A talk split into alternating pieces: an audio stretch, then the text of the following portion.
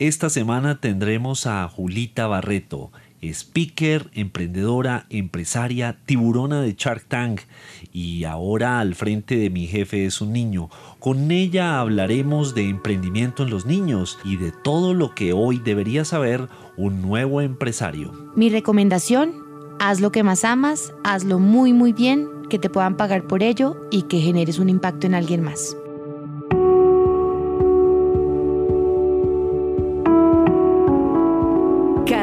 Podcast presenta Amigos TIC, segunda temporada. Buenos días, buenas tardes y buenas noches. Esto es Amigos TIC, el podcast de tecnología, transformación digital, emprendimiento e innovación. Hoy el equipo está distribuido. Pero no tan solo está distribuido, además tenemos eh, nuevos números en el ranking de puntualidad. Ah, sí, sí, sí, eso. Como siempre, yo estoy de primero, como siempre. Primero. perdón, Mauricio Aramillo no, no se destaca en eso. Sí.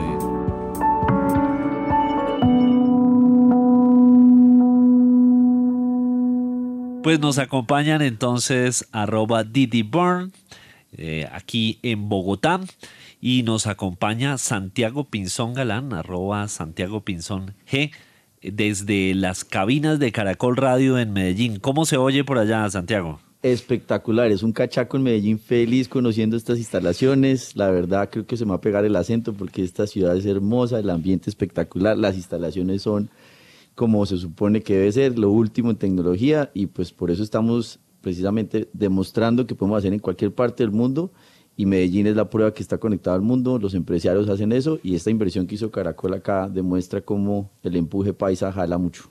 Bueno, ahorita nos cuenta bien qué anda haciendo por allá, Santiago. ¿Trabajando? Eh, no, no, en serio. Ole y Mauricio hoy eh, brillan por su ausencia. Sí. Eh, lo anotaremos una Sí, vez más. arroba Mauricio Garamil. eh, Y arroba Jole Restrepo. Pero sí, y está eso es- empezando el año y mire ya cómo van. terrible, me parece. Terrible. así es.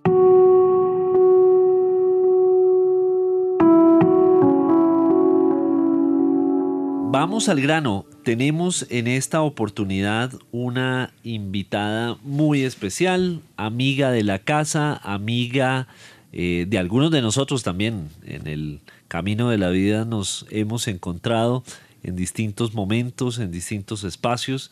Hemos tenido ese privilegio. Nuestra invitada es una abogada de la Universidad Javeriana. Colega de- del doctor Pinzón. Sí, aquí haciéndonos un spoiler. Con Eh, mucho orgullo. Pero los Sí. javerianos no tienen, nos tienen invadidos en amigos. Sí, sí, sí, aquí Bien, bien. estamos tres.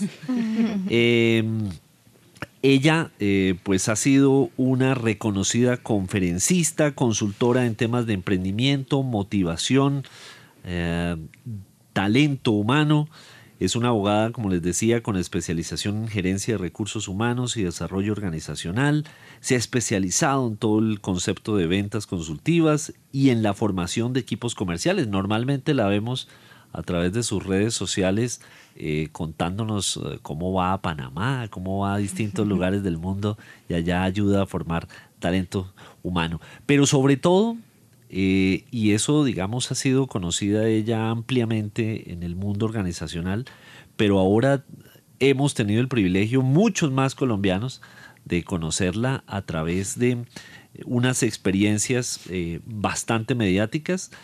Una de ellas, pues, el famoso programa de televisión Shark Tank, donde ella precisamente ha sido una de esas empresarias, o como ella mismo, ella misma se autodenomina, una de las tiburonas. Ay, Dios mío. eh, en donde da recomendaciones a los empresarios, les da precisamente observaciones para que sus proyectos puedan funcionar muchísimo mejor, invierte en algunos de esos proyectos y bueno, y tiene, cierto, Denise, una- un último emprendimiento bastante interesante en, la- en el entorno digital. Sí, señores. Eh, pues creo que con la introducción que, que diste ya muchos deben saber de quién estamos hablando. Así. Eh, pero este último emprendimiento además nos llena de orgullo porque decidió apostarle a los niños. A los niños, eh, no tan solo en Colombia, aunque sí viven acá los, los primeros, pero justamente mostrarle, que los ni- mostrarle al mundo que los niños pueden y son súper capaces de hacer cosas maravillosas y este segundo em, reto del que está hablando Víctor es mi jefe es un niño. Entonces ya con eso saben que nuestra fabulosa invitada es Julita Barreto. Así que bienvenida Julita. Se mandaron todas las flores, qué vergüenza, yo ya estoy roja, pero de verdad mil gracias por la invitación, siempre es un honor compartir con ustedes que hemos estado en varios paneles, viajes, cosas que nos ha unido la vida y de verdad una afortunada por, por conocerlos, tenerlos en mi vida y por esta rica invitación a Amigos TIC. Muchas gracias por estas palabras tan generosas. No, Julita, ni más faltaba. Santiago además tiene el privilegio de que se encontró con ella en el mundo del pregrado, abogados javerianos Santiago, ¿cómo le iba a usted con.? Ese es mucho más viejo que yo, ¿no? No, yo eso lo sabemos, mucho más viejo que todos nosotros, pero. Juliana, íbamos tan bien que ahora haces ese comentario. Ya, aquí ya me van a ver de una manera muy distinta, me van a ver muy ochentero y yo, no, yo soy un en Guanabí. Eh, felices de tenerte. Tuve el privilegio de verla en los corredores de la Javeriana estudiando Derecho y desde ese momento uno sabía que tenía todo el potencial para hacer cosas grandes. Ay, tan bello usted. Eh, siempre muy querida, siempre muy especial y, yo creo que la palabra tiburona, la gente pensaría que es... Eh, que soy una fiera. exacto, y yo creo que no conocen el lado humano y tan especial que tiene Juliana desde el primer momento que la persona la puede conocer.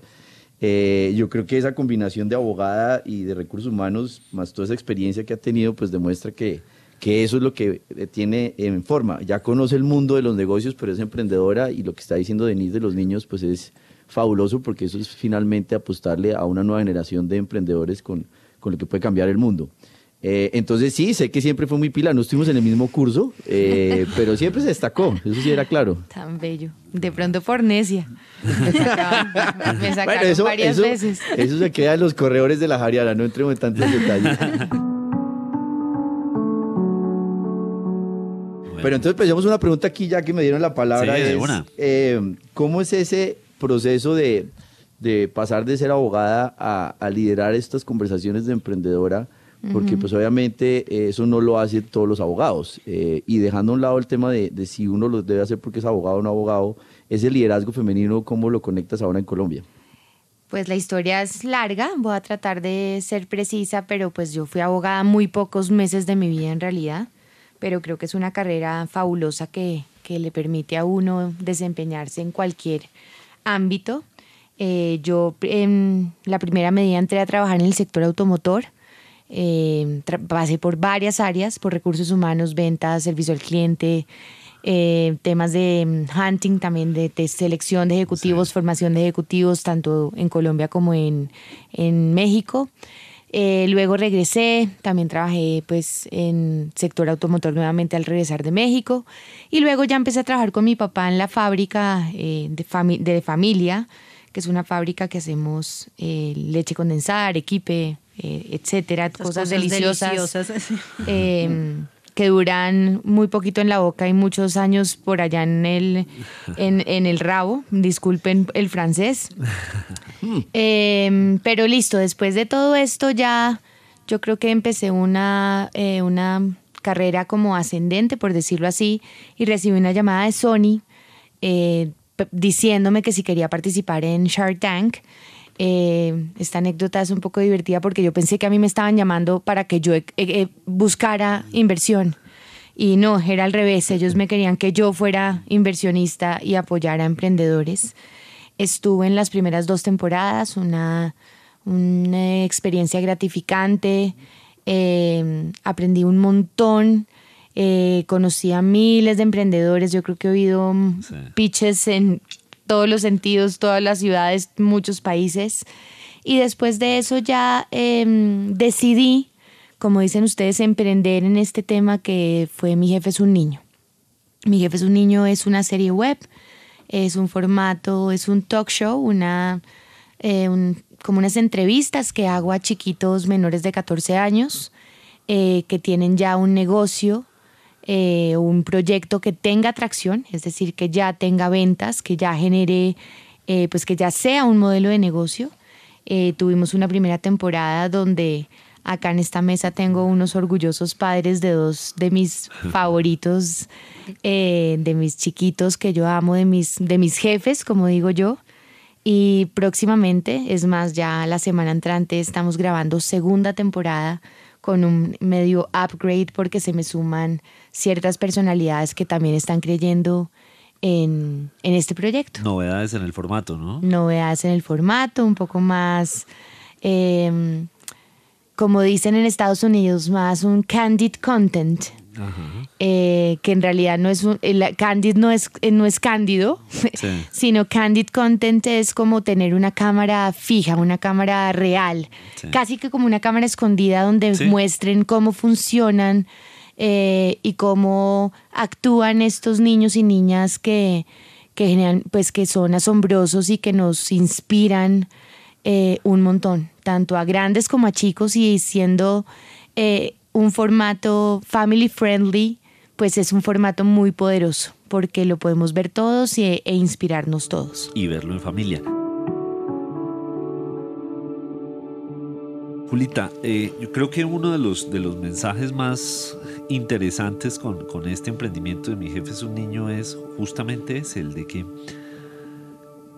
niños y jóvenes no tienen que esperar para ser adultos. No hay edad para emprender. Una, una idea de emprendimiento. Eh, ¿cómo, ¿Cómo has ah, sentido la receptividad hacia ese mensaje, hacia esa apuesta en un país como el nuestro? Eh, Víctor, gracias por la pregunta, porque sí, sí, muchas veces me dicen, pero un momento, pero eh, ¿cómo el niño, en vez de estar jugando, está emprendiendo? ¿Por qué le estás quitando eh, su formación en otras cosas? Yo creo que son dos puntos diferentes. Yo creo que así como hay chiquitos o, pues niñas que van a clase de ballet, o van a clase de guitarra eléctrica, o van a clase de robótica, o van a clase de cumón, también hay niños que en su tiempo libre emprenden. Tienen que tener una vena eh, especial y unas características especiales para empezar este tipo de proyectos, pero los que lo hacen lo hacen sorprendentemente bien. Pero hay como un común denominador. Siempre hay un adulto detrás responsable que apoya. No es un proyecto para comprarse dulces el fin de semana en el mall, no. Son proyectos que tienen un propósito y una, una mm, finalidad Propósito específica. Generalmente eh, los niños que pasaban por la primera temporada de Mi Jefe son niños saben exactamente para qué quieren el dinero que están ahorrando.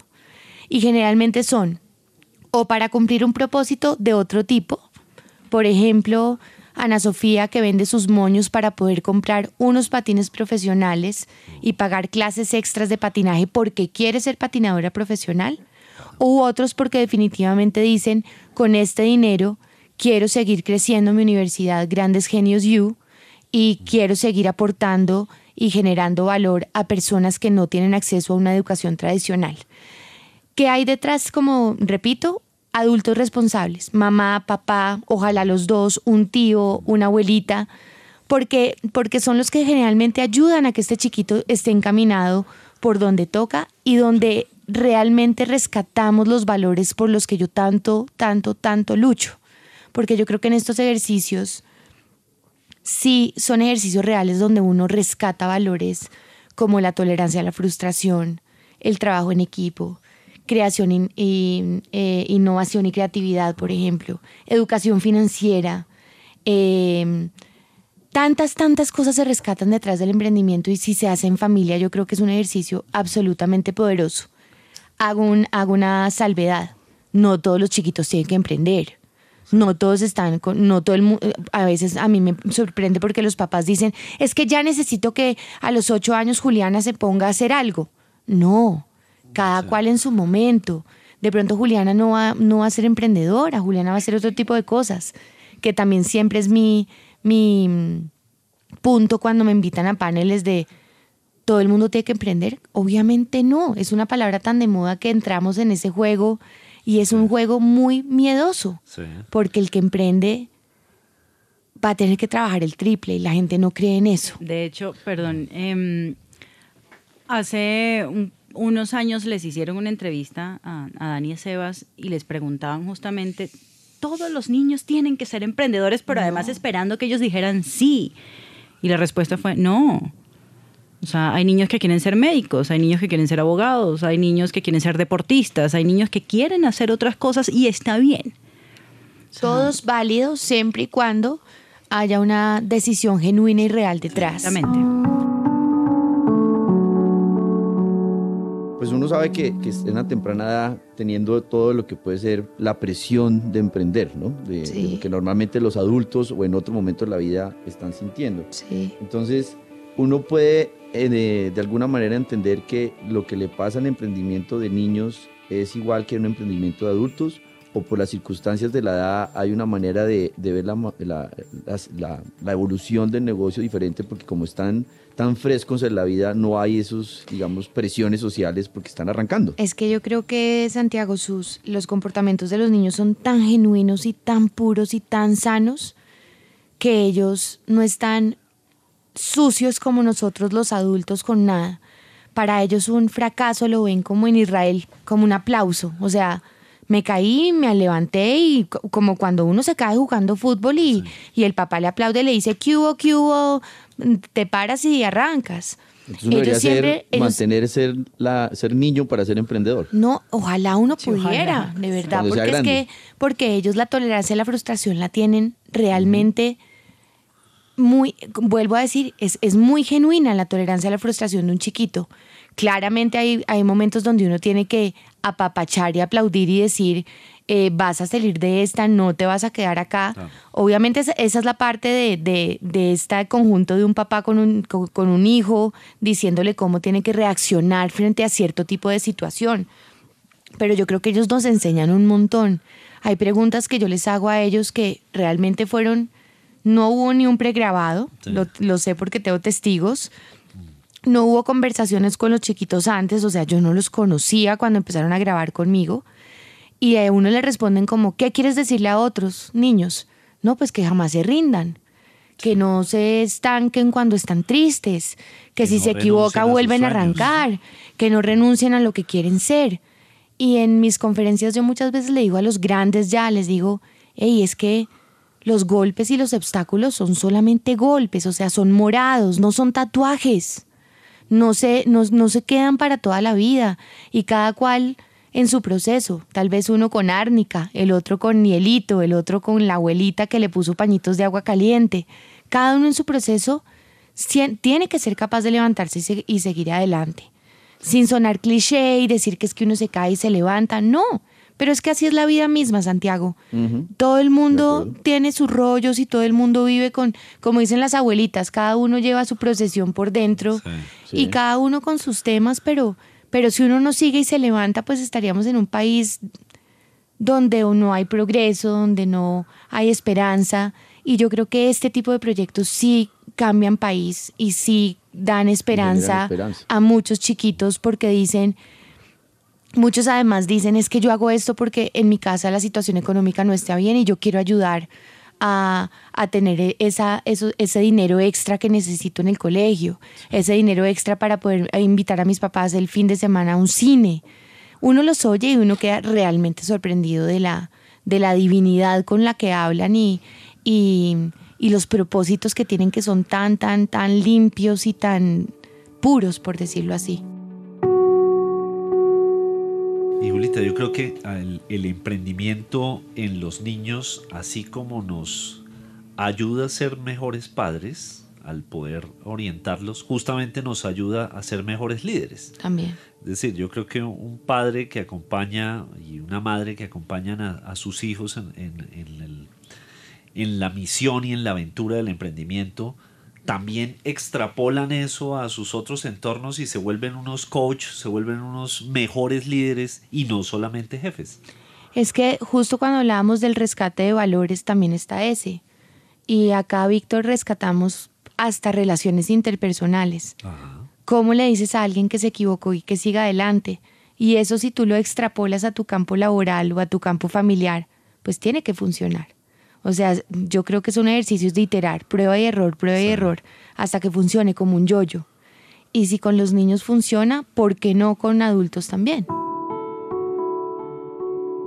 eso me lleva a una pregunta, Juli, y es eh, estos emprendimientos, y, ahí conecto tanto los, los niños como los que viste en tu experiencia de, de, de, de tiburona. De tiburona. de malvada. Eh, que por cierto, ¿tú, ¿tú de tiburona es porque también te gusta el junior o de fútbol pocón? No, de fútbol más bien poco. No, no, no. Yo trabajo tanto, Santiago, que es que si veo un partido de pronto de la selección Colombia porque estoy con ustedes tomándome una pola, pero si no... Si le gustara el fútbol sería hincha del Bucaramanga. sí, claro, claro, pero creo que los del Junior pueden decir una tiburona como imagen puede ser interesante. Aunque ayer estaba con pantalones rojos y me dijeron que es que si era de su equipo, ¿cuál era la vaina?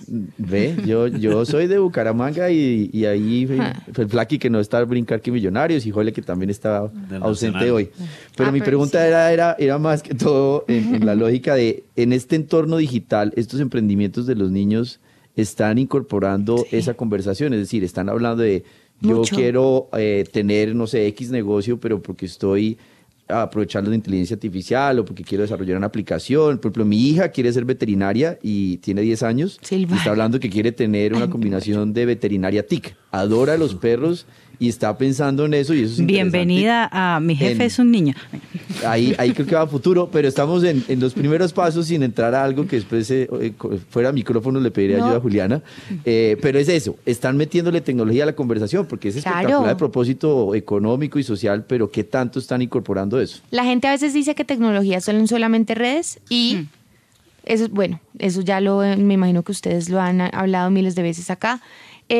pero bueno, por ese lado, todos manejan sus redes, todos eh, hacen ventas por plataformas digitales. Por ese lado, todos lo tienen como común denominador. Pero como emprendimientos tal cual, sorprendentemente tuvimos tres casos en la, en la primera temporada.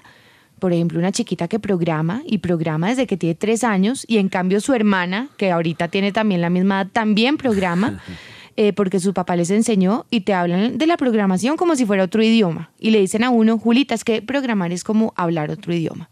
Y esta chiquita le enseña a otros de manera virtual a programar, donde les cobra un dinero pagado por una plataforma digital, donde ella tiene ese dinero y ahorra casi el 60%.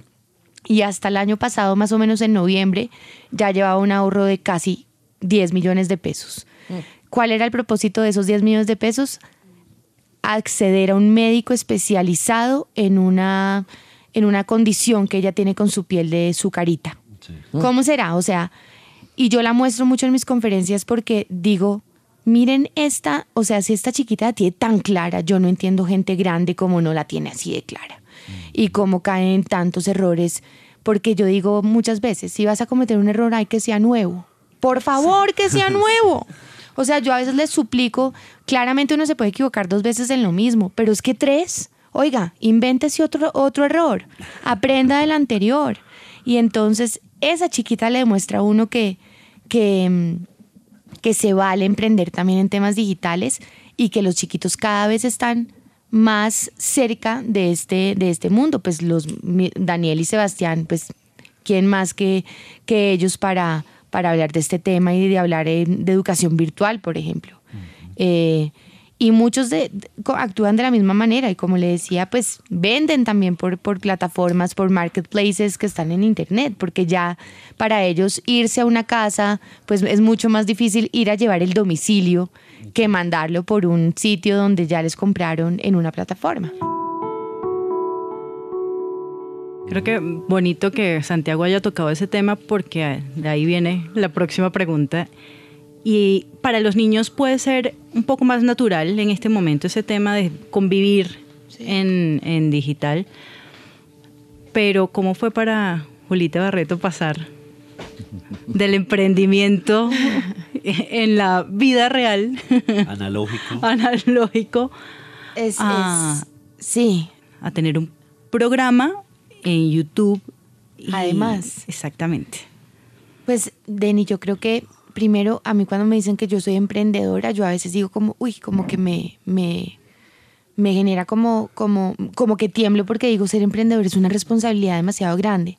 Yo considero más que a mí la vida me llevó a ser como una business expert, porque he pasado por muchos campos, de muchos trabajos, he sido consultora eh, de diferentes sectores, del sector real, de servicios, del sector financiero.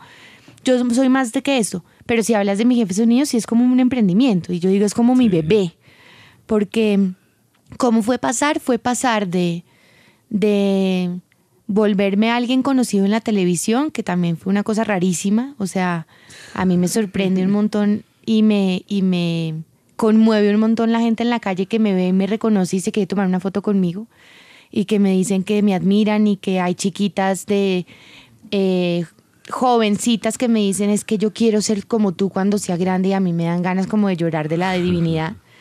¿Cómo fue pasar a esto? Fue, yo soy una terca como una mula y yo me obsesioné con mi jefe, es un niño, y dije, si no hay la posibilidad por, por ahora en un canal eh, de tele abierta o lo que sea de hacerlo, yo me lanzo sola. Y me lancé sola, pues claramente contraté un crew, un equipo que me ayudó un montón, desde el director general, porque pues yo tengo un director que me ayuda eh, con el tiempo, pues yo no tengo ni, idea de, ni de cámaras, ni, ni de shooting, ni de director de fotografía, ni nada de estas cosas. Y, y me mandé y se logró, gratificante, claro, pero pues uno dice solamente lo bueno. Lloré mis ojos por detrás. Claro. Eh, días enteros donde yo decía, ahora Dios mío, yo hice la promesa que cada capítulo se sube cada domingo y no está listo el sábado a las 12 de la noche, a mí me iba a dar más del esófago de Barrett que tengo, porque lo tengo. Y, este tipo de cosas, pues sí, es un emprendimiento y genera a veces mucha frustración porque entonces uno no sabe manejar el técnico o no sabe cómo es la edición. Entonces a mí me hablaban del primer corte y yo decía, ¿el primer corte de qué? O sea, empecé a, involucrarme y a, y entender conceptos que hoy ya soy más ducha sea, yo ya puedo decir, este es el primer corte, no me gusta una cámara acá, quiero la cámara por el otro lado, pongamos un boom en vez de micrófonos porque hay mucho ruido con el pelo de la chiquita. Es decir, ya empecé a meterme en este mundo y, ha sido fascinante. y ha sido fascinante y que ya se viene la segunda temporada. Parte de las ventajas o de las bondades que tiene emprender en Internet o a través de Internet es que hay aprendizajes que son mucho más rápidos que lo que son en el mundo analógico. ¿okay? o sea, empiezas a ver cómo, cómo debes hacer crecer la audiencia, cómo debes adquirir otros nuevos em, conocimientos, cómo pasar de esta, de esta primera temporada a esta segunda que se viene y qué le debes incorporar. Y es mucho más rápido. Tiene más inmediatez y, obviamente tú empiezas a ver quién es tu audiencia, si eres juicioso y ves los datos que están detrás, entonces dices eh, quién me está mirando, cómo me está mirando. Yo creo que es súper ganador que sea family friendly, o sea, como co-viewership, se llama eso en, en Estados Unidos en los formatos. Dicen que los formatos más ganadores hoy en el mundo son los que hay papás e hijos sentados viendo lo mismo. Por eso yo creo que Shark Tank fue o ha sido tan exitoso porque son programas donde los papás y los niños se sientan y cada uno ve lo que quiere ver. El chiquito tal vez ve el invento y dice, uy, yo me imaginaría hacer ese robot de esta manera, pero el papá también echa números, saca calculadora, eh, opina, eh, dice, ay no, yo no hubiera hecho eso, ¿cómo dijo eso en ese discurso? Son programas donde la gente se engancha, pero se engancha de una buena manera porque opinan, dicen, Em, concretan, hacen planes. Em, básicamente eso. Juliana, con lo que acabas de decir, a uno le llama la atención algo que también es importante eh, pues, aprovechar que te tenemos acá.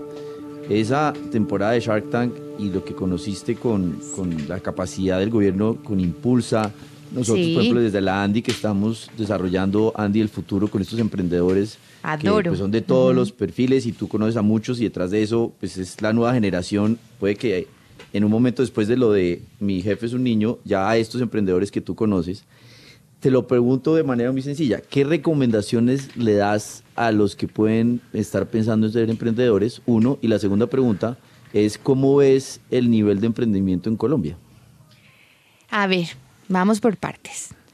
Recomendaciones yo siempre doy las mismas, porque creo que son las que son. La primera, primera, primera, hermanito, piense muy bien si usted quiere emprender, porque este camino es muy difícil, es muy arduo. Eso de querer ser mi propio jefe a los 23 es mentira. Eso de uno eh, emprender porque quiero montar mi em, local de hamburguesas es muy complicado porque hay una competencia bárbara. Mientras que los amigos están tomando después de la universidad, uno está haciendo un cuadrito de Excel mirando cómo paga la nómina. Entonces, primero que piensen muy bien si quieren emprender. Segundo, si quieren emprender, siempre digo cuatro cosas. Viene de la palabra Ikigai. Ikigai, una palabra japonesa, nació en Okinawa y es el pueblo más longevo del mundo. Y yo lo traspolé, lo, ¿sí? lo pasé al tema del emprendimiento y es haga lo que más ama, o sea, lo que lo apasiona, lo que le da mariposas en la barriga, o sea, con lo que sienta absolutamente pasión. Segundo, hágalo muy bien, pero muy bien es muy bien, o sea, no se vale ser mediocre, pues el de la esquina, no. Percentil de 90 para arriba, o sea, yo soy de los mejores, soy de los 10 mejores del país que hace esta vaina. Tercero, que me paguen por eso pues porque es un negocio, tiene que tener rentabilidad. Si no, pues mi amor lindo, váyase a trabajar en el convento de la 74. Y cuarto, eh, que genere un impacto en otros, lo que el mundo necesita, lo que el mercado pide. Básicamente esas cuatro cosas y además no se valen tres de, cuatro, dos de cuatro, tienen que ser las cuatro. las cuatro. Si no, pues se cae la silla, eso es como una silla de cuatro patas. Si no, uno se va y se cae del tal para el estanco. Eso es lo que digo como recomendación. ¿Y cuál era la última pregunta, Santi? ¿Cómo ves el nivel de emprendimiento y lo que está ah, pasando ya, ya. como el nivel de emprendimiento. Pues creo que estamos en un momento donde hay mucho emprendimiento. Eh, asimismo, la gente tiene que tener mucho cuidado porque o, si no, pues se da contra el mundo, porque solamente el 80% de los emprendimientos, eh, o sea, solamente el 20% prospera, el 80% fracasa entre el primero y el tercer año. Eh, ¿Por qué? Porque no hay bases sólidas, porque no hay números claros, porque no hay una investigación del mercado con el que uno se está enfrentando, porque empiezan, porque toman el emprendimiento como algo informal, cuando tiene que ser algo absolutamente claro y formal, como cualquier trabajo. La gente cree que emprender es vender sándwiches y coger esa plata para el bolsillo y la otra para pagarle al amigo que le ayudó. Eso no es emprender. El, emprendimiento ha existido siempre. Siempre, o sea, Cristóbal Colón era un emprendedor. O sea, es que lo que pasa es que la palabra está tan, tan, tan de moda que ya está trillada. A mí la gente cuando me dice, no, es que mi hijo es súper emprendedor. Y yo, ¿por qué? No, porque vende brownies en el colegio. Eso no es ser emprendedor. Eso es tener una idea para tener unas, una platica extra para poder ir a Andrés el viernes. Pues, no invente. Eh, un emprendimiento tiene que tener cabeza, cuerpo y cola. Y tiene que tener un modelo de negocio que uno pueda revisar. Yo a veces les digo a, los, a las personas que me piden asesoría o a los muchachos en las universidades, haga un PIG. Si le dan positivo y los resultados son en verde y ojalá con, un, con unos, una rentabilidad más del 18 al 23%, hágale. Si le da menos de eso y está en rojo, la están barrando, hermano. Y esto se, se le va a acabar en un minuto y medio. Entonces, ¿cómo veo el emprendimiento? Veo que hay muchas ganas de emprender, pero a veces nos falta mucha conciencia para emprender.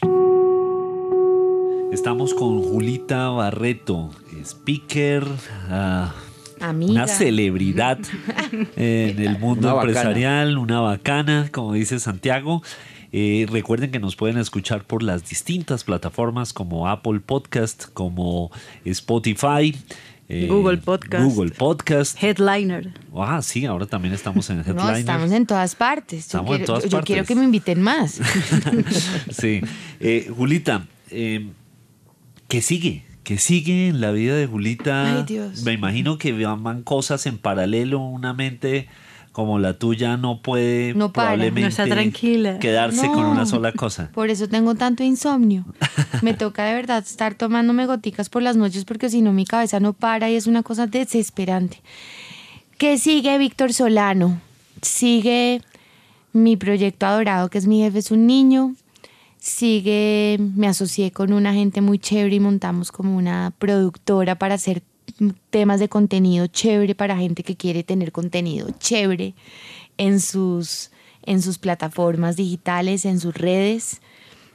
Eh, sigo trabajando con mi papá, yo estoy allá un, más o menos un 30, 40%, yo sigo manejando toda el área comercial, toda la relación con clientes y toda la parte jurídica, aunque ya no soy abogada, doctor Pinzón, pero llamo a mis amigos eh, javerianos a que me salven, eh, pero soy como la encargada de mirar ese tipo de temas y sigue, sigue yo creo que hacer grandes a estos niños y ser como esa hada madrina que los saca al estrellato.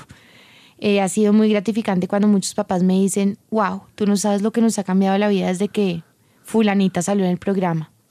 Casi que la mamá renuncia porque el negocio se les creció, casi que tienen una entrada extra con la que pueden hacer cosas que antes no podían hacer, eh, pueden pagar las clases de la profesora de patinaje.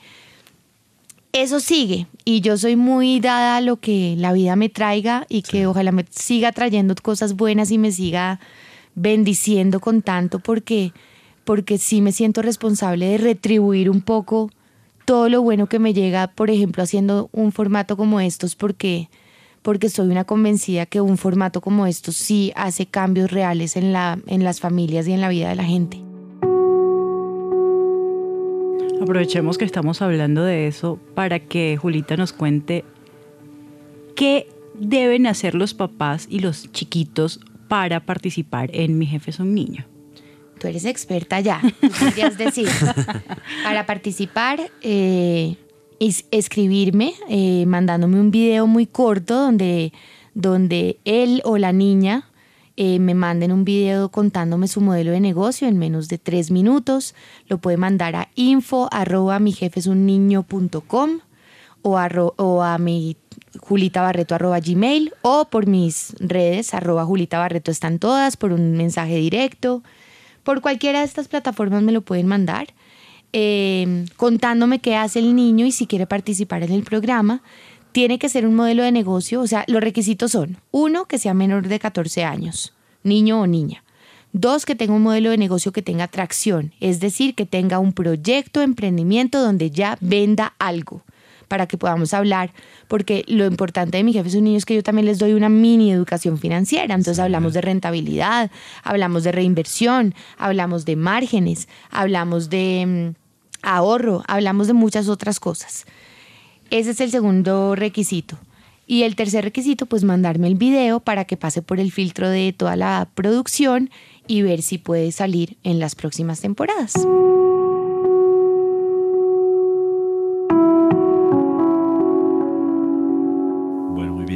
Julita, ¿cómo te sentiste en Amigos TIC? Ay, no, yo amo. Es que yo amo radio y los amo a ustedes y amo amigos TIC. Entonces. El sentimiento es, recíproco. Es como una. Es delicioso porque yo me siento como tomándonos un café en mi casa, tal cual, con una tostadita con mantequilla y mermelada. Solo que nos faltó la Solo tostadita. que me faltó la... tostadita con mantequilla y mermelada y el café, pero paso Solo feliz. que nos falta llegar a eso. Feliz, y como, me y como hicieron- hablaste de las desveladas, creo que Víctor te entiende, porque la edad de Víctor le pasa eso muy seguido.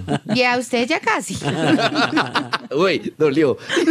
Pero no, yo me siento feliz con ustedes, de verdad que vengo dichosa cada vez que me quieran invitar, puedo ser absolutamente feliz, podemos hablar de otras cosas, si llega a salir un emprendimiento súper eh, amigos TIC, podemos revisarlo también cuando me necesiten.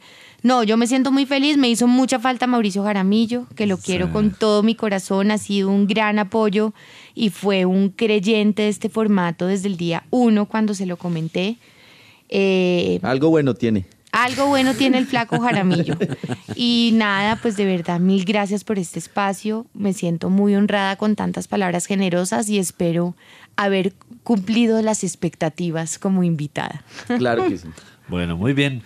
Pues eh, estaban escuchando eh, a Julita Barreto, una persona que nos llena eh, de mucho orgullo, porque es una empresaria, una mujer emprendedora, eh, que no le queda grande ese apellido. Y con un corazón de oro inmensísimo. Así Ay, es. bellos, y así gracias. terminamos esta semana Yo lagrimeando como cocodrilo. un nuevo episodio de Amigos TIC con un poco de humor y mucho de amor. Julita, muchísimas gracias. Muchas, muchas, muchas gracias. Los quiero mucho y a la audiencia, pues que qué rico que nos oigan. Un Muy abrazo. Bien. Nos vemos la próxima semana en Amigos TIC.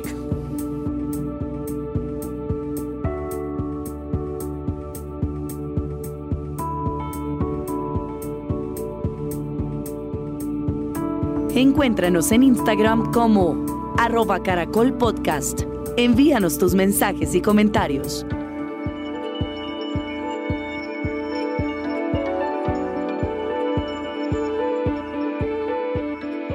Oiga, los quiero mucho, los Yo dejo. también Un lo abrazo, quiero Juli. mucho, Sandiaguito. Nos Espero vemos. verla Lo pronto. extra- lo extrañamos Bueno, por aquí en Santiago. No, y- Bueno, pero, pero nos virtual, extraña a virtual, nosotros. ¿ves? Sí, que virtual. virtual, relájese. Y- Se le quiere, besos No se ha hecho un cero chiquitines. porque está arma todo ese drama. Si yo no lo extraño tanto, si nos podemos conectar por aquí. Eso fue lo que dijo. Yo lo escuché. ¿Qué quiso decir? Bueno, sigan creciendo. Un abrazo. Un abrazote. Un abrazo. Chao. chao.